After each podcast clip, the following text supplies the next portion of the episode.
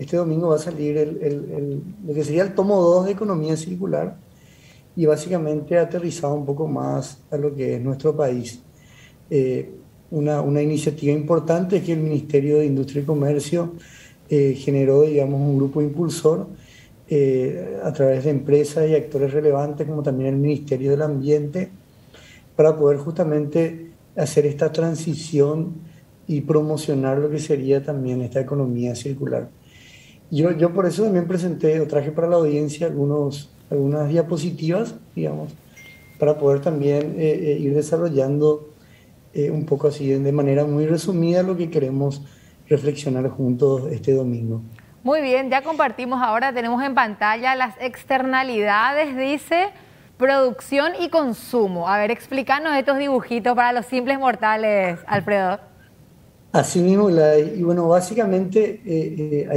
hay, un, economista, Nicholas Stern, un inglés, que en el año 2006 publicó un artículo que fue muy polémico, muy discutido, eh, muy criticado también por otros economistas, pero que en el fondo hizo ruido y él básicamente hablaba de que el, impacto ambiental, digamos, o el daño que se había hecho, porque, se estaba haciendo al ambiente en ese entonces, había sido uno de, de, los, de las fallas o los fracasos más grandes que había tenido el mercado, que, que, el mercado global que estábamos desarrollando. Y ahí entra el concepto de externalidades, porque las externalidades en la economía básicamente serían los beneficios, los costos que, eh, digamos, asume en el caso de la producción personas que no están relacionadas a ella y en el caso del consumo igual, digamos. O sea, cuando una persona, por ejemplo, vos producís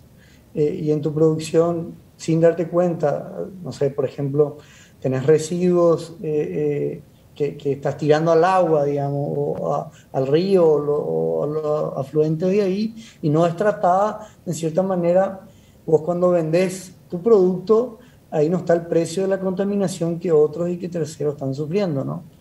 Eh, lo mismo en el consumo, yo puedo, entre comillas, con el auto que me, que me compré, digamos, eh, estar, digamos, en ese, en ese semáforo esperando que se ponga verde y bueno,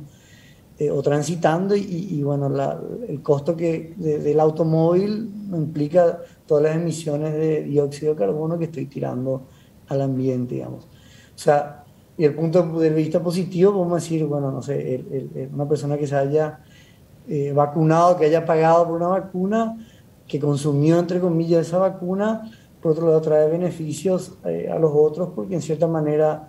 digamos que podría ser una cama menos, eh, o el gasto en salud podría haberse disminuido, si la persona está inmunizada podría ser un foco menos de contagio, por decir ejemplo. Y, y, y esto es importante, este concepto, porque eh, básicamente la economía circular también busca en su transición asumir sobre todo algunos costos, tanto en la producción como en el consumo, eh, de lo que serían estas externalidades. Por eso en el siguiente gráfico ahí, ahí, puse Gladys como los actores hacia esta transición, ¿no?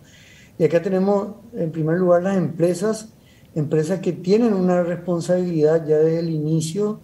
eh, de, cuidar el medio ambiente y hacerse cargo, en cierta manera, de esas externalidades que quizás en, el inicio no estaban incluidos o que no hay ningún marco que en cierta manera le exija cumplir y que va más allá por, el, por la simple responsabilidad o conciencia del impacto que ellos están generando en la producción. Por otro lado, también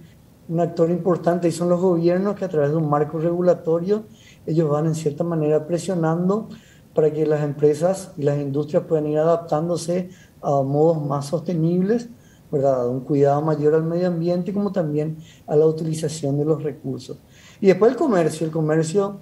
porque los clientes también cada vez más exigen eh, en cierta manera productos que sean que vayan de acuerdo con el medio ambiente, con la sostenibilidad, ¿no es cierto? Y, también de repente pasa en el comercio internacional, eh, eh, cuando hay con bloques, regiones o países que adoptan ya marcos regulatorios o ciertos estilos y exigen estándares a los productos que, por ejemplo, uno quiere exportar. Bueno, si uno no cumple con ciertos estándares, ellos no te aceptan y uno va quedando fuera del mercado. En la otra diapositiva, eh, yo puse esto que, para esta transición va a ser muy importante la parte también financiera. Y acá hay dos modelos importantes, eh, ya sea a través de las instituciones financieras, o sea, los bancos y, otros agentes, como también a través de la bolsa o del mercado de valores. Y acá, por ejemplo, lo que ha pasado en Europa, Gladys, que es muy interesante,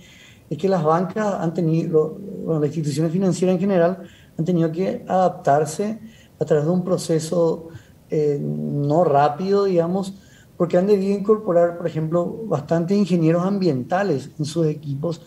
porque, por ejemplo, a, través de las regulaciones que van imponiendo cierta exigencia y calidades ambientales, claro, de repente vos tenés clientes que, a, los cuales vos le prestás dinero, ¿no es cierto? Y, y, de repente te das cuenta que es un riesgo muy grande si ellos no se adecuan a ciertas normas ambientales, ¿no?